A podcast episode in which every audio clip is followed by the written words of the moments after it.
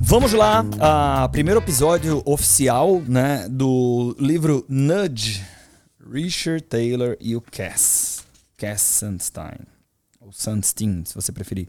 Estamos na introdução ainda. Uh, vamos continuar a partir de onde paramos no episódio anterior, onde apresentamos a obra. E ainda na introdução ele vai falar de um conceito importante para quem é, para quem gosta, para quem acompanha a economia comportamental, que é o paternalismo libertário, que é ah, como você insere, seja em políticas públicas ou privadas, a, a arquitetura de escolhas e a implementação de nudges na sociedade, tá?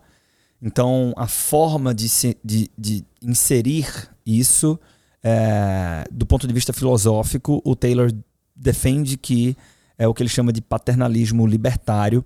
Esse é um conceito importante para quem está lendo pela primeira vez. É, meio que passa direto, pô, essa é a parte chata. Talvez até seja, se você é menos interessado pelo assunto, mas você vai ver que, por exemplo, o Daniel Kahneman, no final do livro Rápido e Devagar, ah, quando ele está meio que concluindo, né? O que, é que a gente faz com todo esse conhecimento aqui? Ele faz menção ao paternalismo libertário defendido pelo Taylor. É, isso está presente em outras obras do Taylor.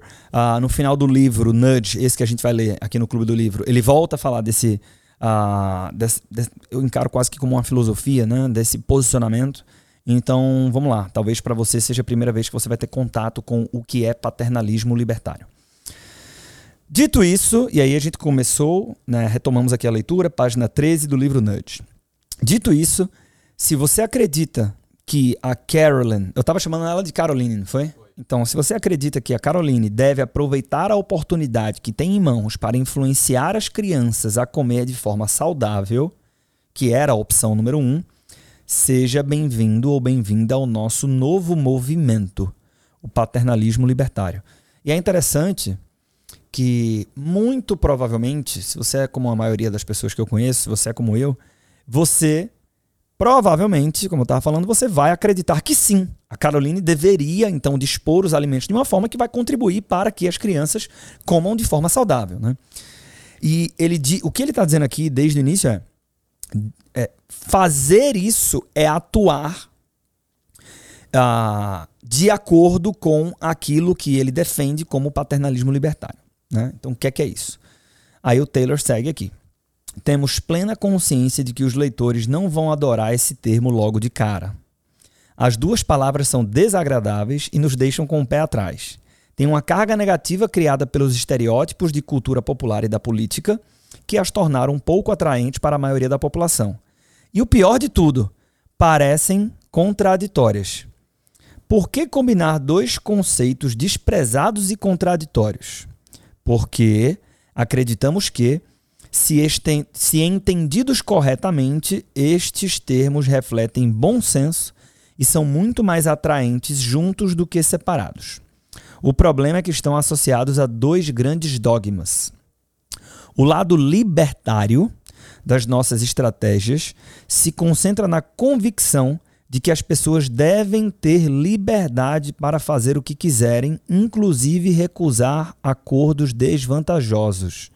Citando uma expressão do falecido economista Milton Friedman, os paternalistas libertários prezam, entre aspas, liberdade de escolha.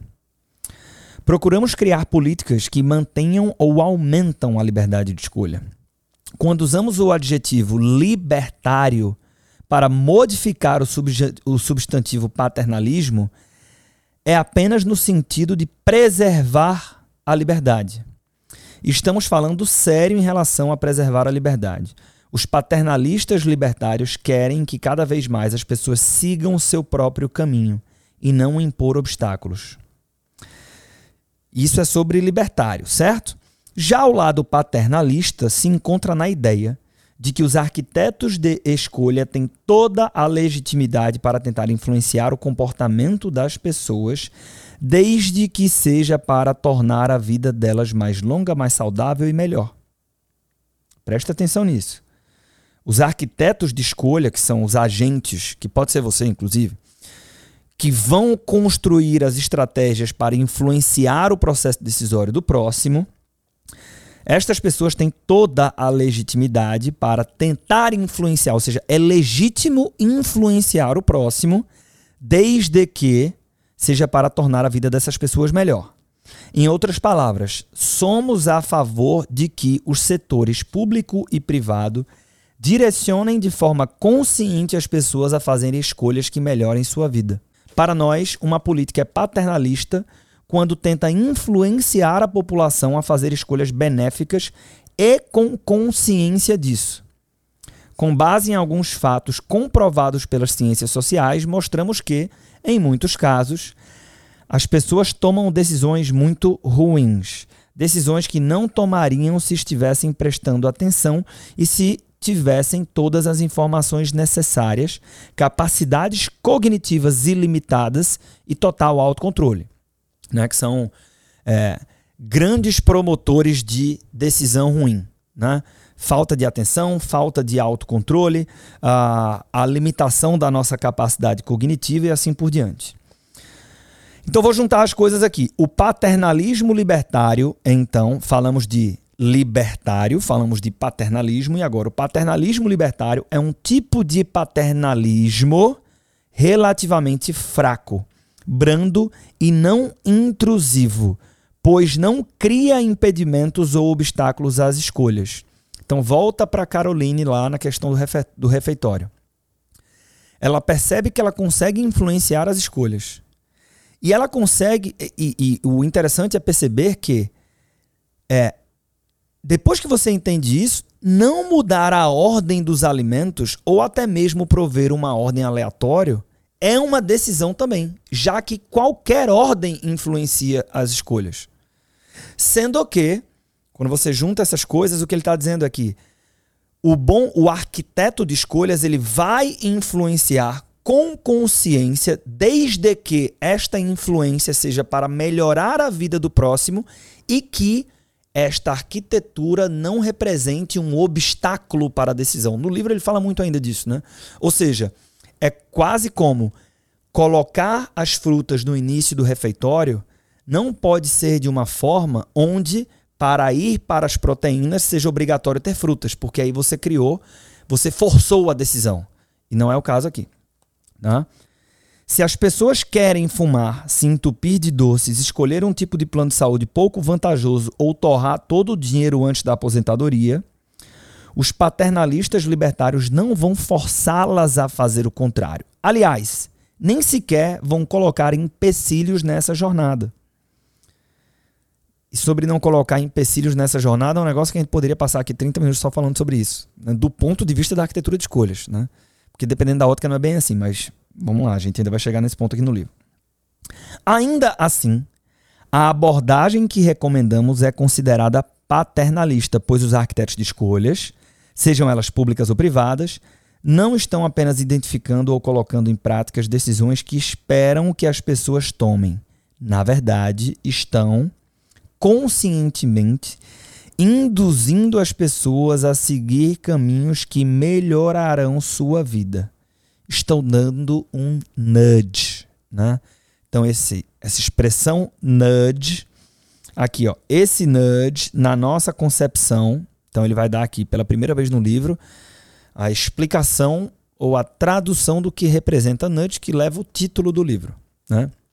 E que desencadeou é, uma uma cara, uma alma para esta indústria então, há pouco eu estava mostrando ali o Nudgeville, né? The Last Mile. Né? The Last Mile é um livro do Dilip Solomon, que é um cara que fala sobre isso também. Que ele diz assim: ah, vou tentar dar um grande resumo aqui, tá, Brunão? Existe uma lacuna de intenções que é comportamental ah, em muito daquilo que a gente gostaria de fazer e não faz. E essa lacuna de intenções, muitas vezes a gente fracassa na última etapa. Né? Então, por exemplo, eu quero fazer uma mudança na minha empresa, uma mudança na minha rotina. Eu penso, eu planejo, eu preparo, eu contrato, eu compro a, roupa nova, o, o, a reforma, o livro novo e tal. E aí, na, no The Last Mile, né? na, na hora de executar a mesma coisa, por alguma falha comportamental eu acabo procrastinando, eu deixo de fazer, né? E aí esse The Last Mile, nesse conceito aqui do livro, ele diz assim: o que é que nós podemos fazer do ponto de vista comportamental para te empurrar e chegar e percorrer essa última milha? Né? E ele brinca dizendo que essa última milha, que é a lacuna da intenção, a diferença entre a intenção e a execução, é a milha que falta para chegar no Nudgeville, né? que é como se fosse o, o, o Nudge. Uh, o Nudgeville é tipo a, a, a terra do nudge, né? Então, vamos lá, voltando aqui, o Richard Taylor agora vai explicar pra gente o que é que é essa história de, de nudge, né? Na nossa concepção é um estímulo, um empurrãozinho, um cutucão. É qualquer aspecto da arquitetura de escolhas capaz de mudar o comportamento das pessoas de forma previsível sem vetar qualquer opção e sem nenhuma mudança significativa em seus incentivos econômicos. Para ser considerado um nudge, ou para ser considerada um nudge, a intervenção deve ser barata e fácil de evitar. Um nudge não é uma ordem. Colocar as frutas em posição bem visível é um exemplo de nudge. Simplesmente proibir o junk food não é um exemplo de nudge. Tá? Então, em linha com aquilo que a gente tinha explicado quando eu dei ênfase a essa questão de que é, não pode ter veto. Né? Uh, uma, uma coisa, tá, Bruno? Também que eu vou falar aqui agora para quem gosta muito do assunto. É, que eu tenho percebido isso. Um olhar mais responsável sobre o uso de finanças comportamentais na mudança comportamental entende que apenas isso não é suficiente. Então, aquilo que o crítico das abordagens que a gente vai chamar de clássicas diz assim: não, pô, você tem que usar intervenções comportamentais também, porque muitas vezes o que nos falta não é conhecimento. A gente sabe o que a gente tem que fazer, mas o oposto também. Né? Então, é, é, desconsiderar a importância da técnica e das técnicas clássicas, achando que só estímulos comportamentais vão resolver a vida, também não é por aí. Né? E a, tem, tem, tem uma, um, uma crítica a quem acha que tudo se resolve com nudge, que é a nudge mania, né? E a gente pode falar disso até no, gravar um episódio só sobre isso no final, que são críticas fundamentadas e que apontam, por exemplo, a gente vai ver aqui que no livro tem muitos exemplos de políticas públicas.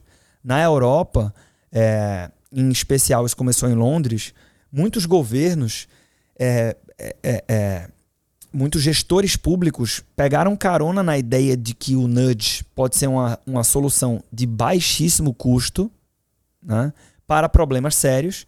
E daqui a pouco tudo o cara quer resolver com o nudge. Mas tem algumas coisas que eu preciso continuar tendo as metodologias clássicas. E há um grande conflito de interesses aqui. Para o gestor público, o nudge é maravilhoso, porque não consome orçamento. Ele é quase de graça, ele é muito barato.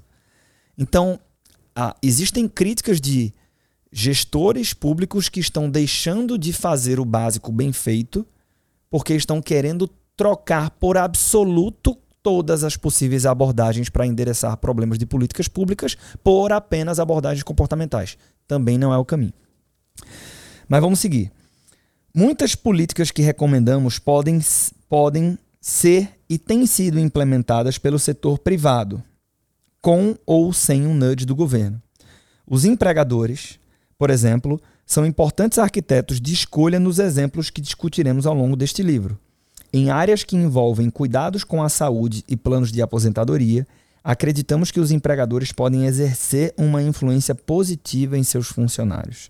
As empresas privadas que têm o objetivo de lucrar e fazer o bem podem se beneficiar de nudges ambientais, ajudando a reduzir a poluição e é a emissão de gases que causam o efeito estufa, por exemplo.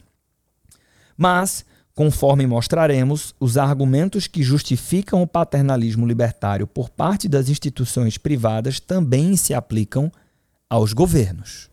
Ponto. Então, pela primeira vez, a gente tem contato aqui com o conceito de paternalismo libertário. Libertário é uma explicação do que é o nudge. Uh, e aí, um, um, um, outro tópico dentro da introdução do livro ainda. Humanos e econos. Tá? Vou falar assim, econos. Por que os nudges podem ajudar? Então, esse é um trecho que eu destaquei aqui. Quem é contra o paternalismo muitas vezes argumenta que os seres humanos fazem excelentes escolhas ou, mesmo que não excelentes, muito melhores do que qualquer outra pessoa faria por elas, sobretudo se essa outra pessoa trabalha para o governo. Isso aqui é uma piada, tá? É... Ou uma provocação irônica. Quer tenham ou não estudado economia, muitas pessoas parecem, pelo menos implicitamente, concordar com o conceito de que a espécie humana é um homo economicus ou um homem econômico. Esse conceito diz que cada indivíduo sempre pensa e toma decisões de forma correta. Portanto, se enquadra na imagem teórica de ser humano criado por economistas. Se você ler livros teóricos de economia, vai descobrir que o Homo economicus pode pensar como Albert Einstein, ter tanta memória quanto um supercomputador e ter tanta força de vontade quanto Mahatma Gandhi. Mas as pessoas que conhecemos não são assim. Pessoas reais têm dificuldade de fazer divisões complexas sem calculadora, às vezes esquecem o aniversário do parceiro e ficam de ressaca no ano novo. Esses não são homo econômicos, são homo sapiens. Para evitar usar o latim um tempo todo, de agora em diante vamos nos, vamos nos referir à espécie imaginária como econos, que vem de econômicos, e à espécie real como simplesmente humanos. Então isso é uma provocação que ela é útil ao longo do livro em vários momentos, que ele dá exemplos dizendo o seguinte, ó, isso aqui funcionaria para os econos, mas na verdade não é assim, porque somos humanos e tal. Então, esse é um conceito importante para toda a trama. E só um voto de defesa aqui: eu sou o cara das finanças comportamentais, estamos no mesmo time, mas não é exatamente assim também que a turma da escola mais clássica. Ninguém vai dizer que todos os humanos investem como Warren Buffett e tem a disciplina do Mahatma Gandhi. Não é isso que eles querem dizer, tá? Mas é porque os modelos clássicos que tentam prever o que é que como o, as pessoas se comportam na economia, eles levam em consideração essa racionalidade. Então, eles pesam a mão a turma da psicologia econômica pesa a mão na hora de fazer essa comparação para ela ficar meio ridícula e quase que qualquer pessoa concordar com eles. Tá? Mas ainda assim é, um, é, um, é, um, é uma. A, a, validade da comparação segue. E, e, é bom a tua opinião, porque você tem o olhar da turma da economia é, também, né, Bruno? É que a, a, essa simplificação da realidade dos modelos econômicos é uma condição necessária para que os modelos existam, né? Porque se a gente assume todas as variáveis possíveis, a gente não tem um modelo, a gente tem um, um mapa que é exatamente igual à vida real, e aí não é um mapa, é a vida real. Exatamente. Então é, é meio que uma condição para a gente conseguir ter modelos. E isso que a gente está falando aqui, turma, é um olhar responsável, é sair do oba-oba de a, a, tratar a, as finanças comportamentais com bala de prata. E aí tudo que não, tudo que não respeita, tudo que não bebe da fonte, tudo que não é finanças comportamentais é ruim. Não é assim. Inclusive lá na formação de Chicago, o Devin Pope, ele começa, é, isso está dentro do programa NeuroExpert, tá? Ele faz um negócio, vou até contar isso aqui, que é sensacional. No primeiro webinar dele, aí ele pega Brunão e diz assim, ó, é, eu não vou lembrar os percentuais certinhos aqui, né? Ele diz assim, ó, vocês estão aqui num curso numa formação de finanças comportamentais. Eu quero fazer uma enquete para a gente começar nosso, nosso papo de hoje. É, isso foi testado em vários países, e foi, depois ele mostrou e tal. E eu vou começar pelos resultados que nós tivemos aqui nos Estados Unidos. As pessoas queriam aumentar a quantidade de fazer testes de é, é, é provocações que poderiam aumentar a, a quantidade de adesão de pessoas comuns a uma campanha de, de doação de sangue, para coletar sangue, barará, barará. E aí convidaram as pessoas, colocaram lá em várias praças, não sei o quê, o, o truck, né, o, a vanzinha lá e tal, pra dizer, você gostaria de doar sangue hoje e tal, não sei o quê, e tipo, é, pegaram uma amostra gigantesca de cent, é, dezenas de milhares de pessoas e disseram assim, a taxa de aceite do público passante era de, sei lá, 0,6%. O cara que vai parar é, para doar sangue certo? Uh, de novo, não era exatamente assim a pergunta, a abordagem, o percentual, mas o conceito era esse. E ele diz o seguinte: eles tentaram duas uh, provocações diferentes. Uma era ah, dando dinheiro para as pessoas. Então, tipo, toma aqui um voucher de 10 dólares, era de 1 dólar, para você é, para você doar sangue aqui para quem está precisando pelos mesmos motivos. Né? E outra, e aqui me falhou um pouco a memória agora, mas não envolvia remuneração financeira. Aí eu, eu não lembro se tinha um, um apelo adicional, alguma coisa é, é, emotiva ou comportamental, é, ou uma justificativa por que aquilo era importante e tudo mais. Ele disse assim: qual das duas vocês acham que foi a mais efetiva? E aí, mano, num curso de numa formação de, de finanças comportamentais só tinha ninja, né? A maioria da sala né, chegou na conclusão que a abordagem que não envolvia uma remuneração né? E do jeito que foi construída também a pergunta e tal, né? Tem todo o contexto que também é válido. Ela surtiria mais efeito. E aí ele mostrou que essa abordagem que não envolvia uma remuneração, porque também era uma remuneração simbólica, né? Era um dólar, alguma coisa assim, 10 no máximo. É, ela fez com que a taxa saísse tipo de 0,6 para 0,9. E aquela que envolvia a remuneração fez com que saísse de 0,6 para tipo um ponto alto. E aí a provocação dele foi massa ele trazer isso como um especialista fodão, top mundial de finanças comportamentais, falando o seguinte, ó, vamos estudar finanças comportamentais, mas nós não podemos esquecer que os modelos clássicos estão aí por um motivo, que a economia clássica tem o seu valor, que as pessoas adoram propósito, nudge o caralho, mas só que sem salário não se movimenta. Então para com essa porra de Alice no País das Maravilhas aqui, do mundo mágico, fantástico de Nudgeville e de achar que só o comportamento resolve, que não é assim. Né? E, tipo, já dá um, um choque de realidade ali para todo mundo e tem a ver justamente com isso que a gente está falando aqui. Né? Bom, acho que um dos, um dos princípios né, básicos da economia é que todo ser humano é movido a incentivos. Né? E não precisa de muito esforço para perceber que isso continua válido. Continua válido, exatamente. Aí o que é que, o que, é que nos cabe? É, agora, por que, que se despontou tanto finanças comportamentais? Né? Porque a gente trouxe o olhar científico do que funciona e não funciona. Então, qualquer bom livro de finanças comportamentais, até incluindo o próprio Armas da Persuasão aqui na, na, na, lista, você vai ver que tem muita pesquisa. Muita, todos esses caras são pesquisadores. O Ariely, né? Ele é um grande pesquisador, é um cara do laboratório e tal. Então, você tem um mapeamento do comportamento humano. E aí, a partir das amostragens, das pesquisas, etc., você diz assim: as pessoas é, é, respondem dessa maneira. Então, incentivos com essa estrutura tendem a funcionar. Então, o que é que é legal? É a gente unir o clássico, os incentivos que a gente sabe que funcionam, com esse olhar mais contemporâneo, talvez, e as duas coisas juntas. Aí o nosso, o nosso poder de transformação e de contribuir para a transformação do próximo aumenta muito. Eu eu não, eu não gosto muito disso, de uma coisa é, contrapor a outra. Eu acho que é exatamente isso. É, é uma. Na verdade, eu, eu enxergo como uma evolução, né? A comparação Exato. que eu faço é física no ensino médio. Despreza a gravidade, despreza atrito, tal, faz aquele cálculo lá para poder calcular, sei lá, alguma coisa, não vou lembrar agora. Uhum. Mas quando você vai aperfeiçoar, vai para um, um, cálculo de física mais elaborado, aí você vai considerar gravidade, vai considerar atrito. Perfeito. Acho que é mais ou menos isso, né? É e tem modelos mais simples e quando a gente vai para a economia comportamental, a gente começa a dificultar um pouquinho mais porque a gente adiciona mais variáveis. Para quem é consultor financeiro, eu vou dar um exemplo prático aqui, tá? O cara que vai te considerar finanças comportamentais, ele vai dizer o seguinte, ó, você quer começar a investir, pessoa física comum, cara, teu resultado no longo prazo está num bom asset allocation e no respeito a ele. Você respeita o asset allocation fazendo um rebalanceamento da carteira. Beleza?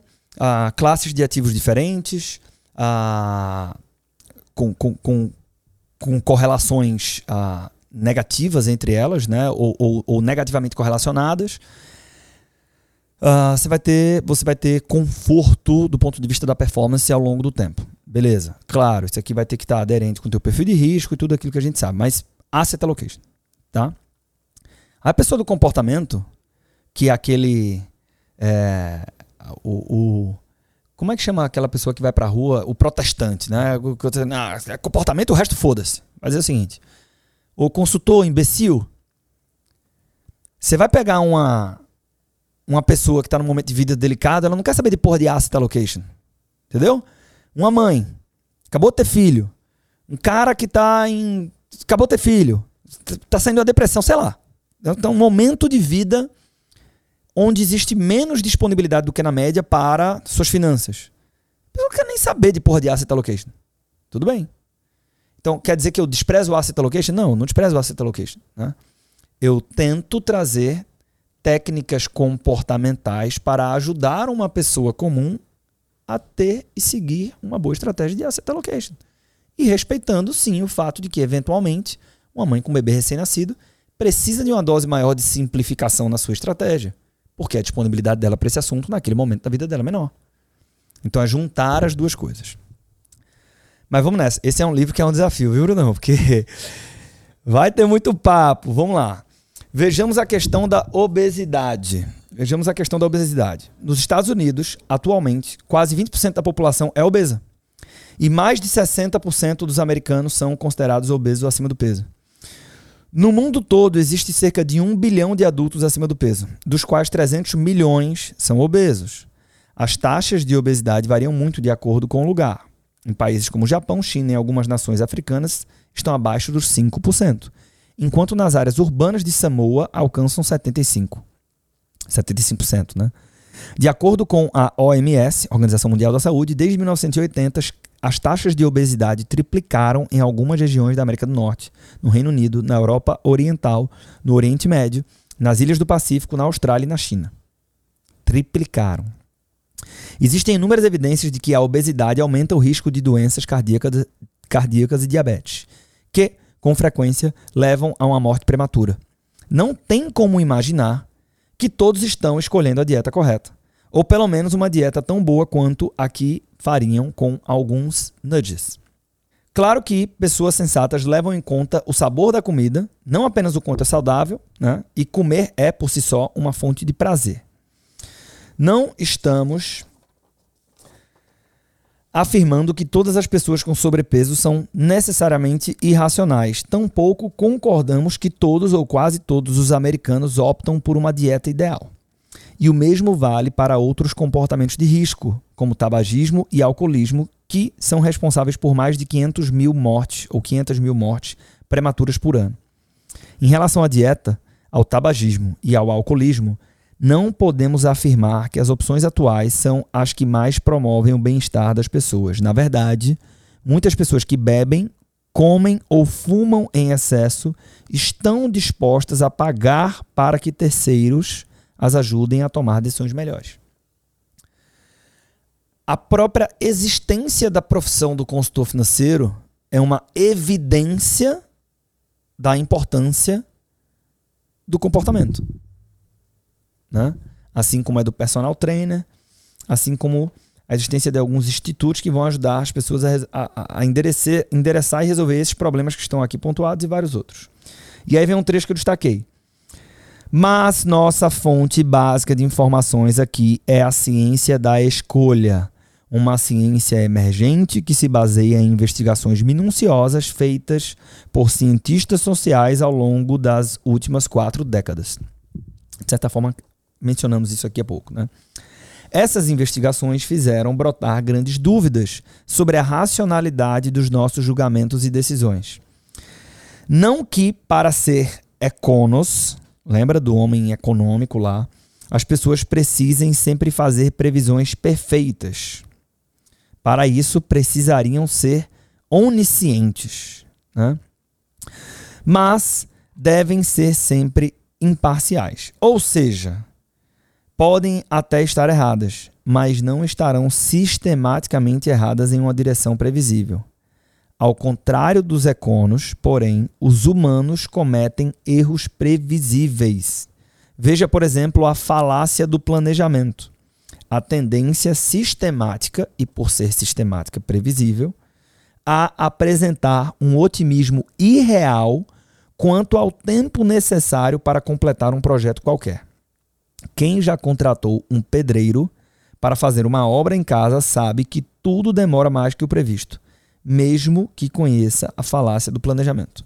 Centenas de estudos confirmam que as previsões humanas são falhas e tendenciosas. Inclusive o o Kahneman fala muito isso no fala muito sobre falácia do planejamento no Rápido e Devagar, e ele tem um negócio que ele diz assim, falando de ele diz que o que corrige a falácia do planejamento é ter uma visão de fora.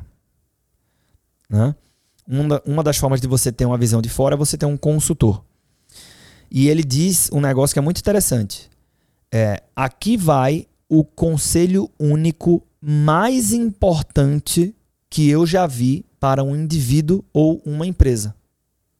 Tenha uma visão de fora. Porque isso vai endereçar o problema da falácia do planejamento e do otimismo excessivo, né? que vem do viés da, da superconfiança, da confiança excessiva. Então vamos lá. Centenas de estudos confirmam que as previsões humanas são falhas e tendenciosas. E a capacidade de decisão do ser humano também está longe de ser ótima. Para citar outro exemplo, considere o viés do status quo, que no livro todo ele escreve status quo, e eu achei a primeira vez que eu estava lendo que era um erro só da primeira, mas está em todo lugar. Status quo. Eu vou falar status quo, que eu aprendi assim.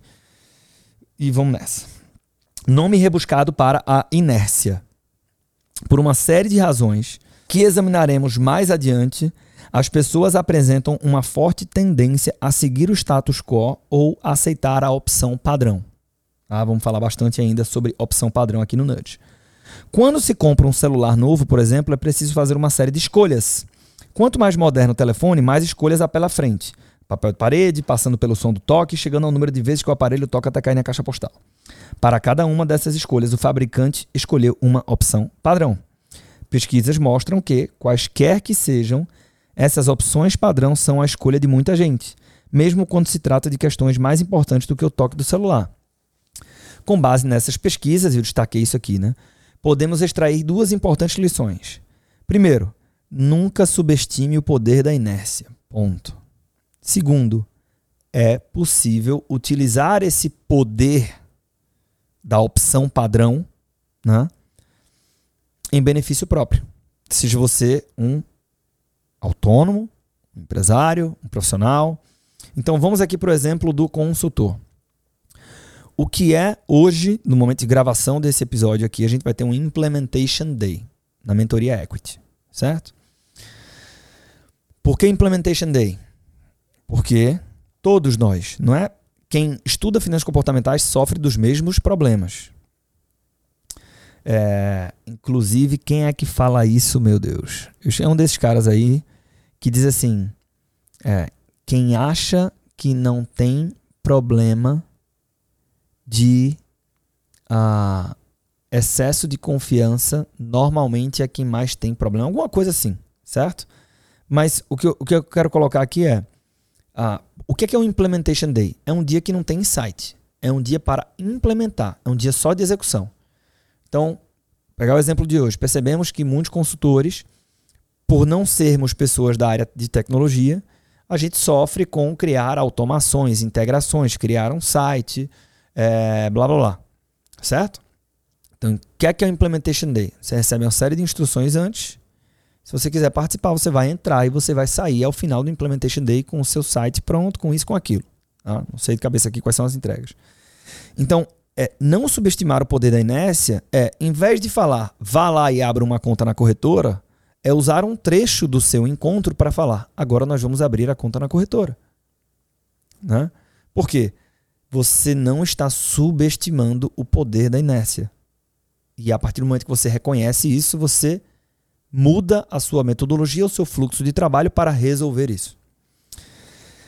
Seguindo a leitura, se empresas privadas ou funcionários públicos acreditam que determinada política produz resultados melhores, podem muito bem escolhê-la como padrão e, assim, exercer forte influência sobre o resultado.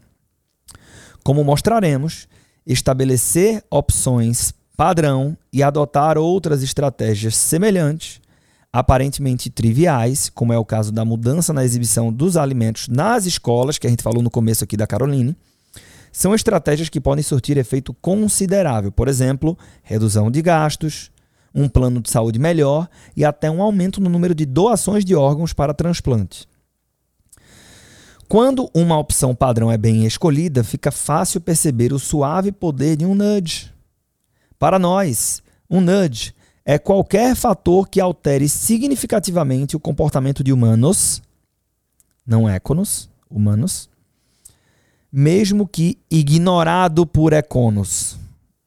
certo? Ou seja, muitas vezes o nudge vai ser visto como algo tolo do ponto de vista estritamente racional, mas que para nós humanos normais representará uma mudança significativa no comportamento. Os econos reagem, acima de tudo, a incentivos. Se o governo começa a tarifar os doces, eles passam a comprar menos, mas não são influenciados por fatores, entre aspas, irrelevantes como a ordem em que as opções são exibidas. Humanos também reagem a incentivos, que foi quem estava conversando aqui, não é isso, Bruno?